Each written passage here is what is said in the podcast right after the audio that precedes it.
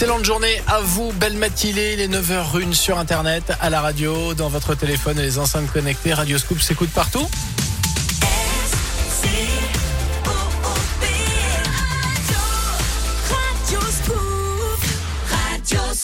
Je vous le disais, Lil Nas X dans un instant, la météo et le scoop info avec le brillantissime Gaëtan Barlan. Bonjour. Bonjour Jérôme, bonjour à tous.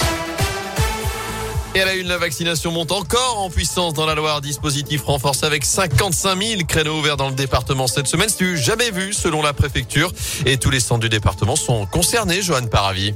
Oui, exemple au CHU de Saint-Etienne où la capacité du centre de vaccination va tout simplement doubler, monter en puissance également au vaccinodrome de la plaine Achille pour atteindre 2200 injections par jour.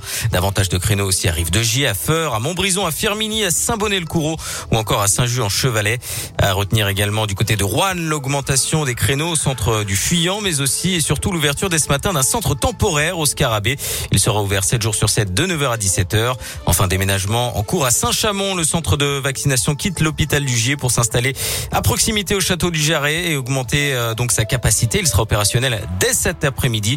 Il sera ensuite ouvert 7 jours sur 7 de 8h15 à 17h30. Merci Johan. Et dans ce contexte, Gabriel Attal a annoncé hier un plan de renforcement pour augmenter le nombre de tests réalisés avec la création notamment de plusieurs centaines de points de dépistage à proximité des centres de vaccination. Alors que près de 10 millions de personnes sont testées chaque semaine actuellement, les délais explosent depuis plusieurs jours. Enfin, après les propos polémiques d'Emmanuel Macron sur les non-vaccinés et sa volonté, je cite, de les emmerder. La mobilisation repart contre le pass vaccinal. Plusieurs centaines de personnes rassemblées ce week-end à saint et au Puy-en-Velay. et samedi, plus de 105 000 au total en France. Selon le ministère de l'Intérieur, il y aura aussi une grève dans l'éducation nationale ce jeudi. Des rassemblements à saint à Rouen et au Puy, alors que le projet de loi débarque aujourd'hui au Sénat après avoir été voté la semaine dernière à l'Assemblée. Dans l'actu également, certains véhicules très polluants chassés de synthé. À la fin du mois, le compte à rebours est lancé dans trois semaines. Tout pile le 31 janvier, la ZFE, la zone à faible émission, entre en vigueur sur le bassin stéphanois. La première phase impactera les poids lourds qui ont plus de 20 ans et les véhicules utilitaires en circulation avant octobre 97. Saint-Etienne Métropole, à l'origine de la mesure, souhaite procéder par phase. Les précisions d'Anthony Perel. Le calendrier d'application de la ZFE va s'étaler sur 5 ans jusqu'à janvier 2027.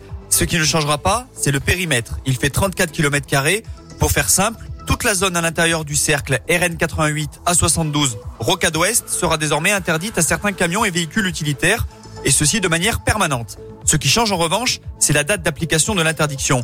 Vous l'avez dit Gaëtan, pour les camions et véhicules utilitaires les plus polluants, c'est dès le 31 janvier prochain.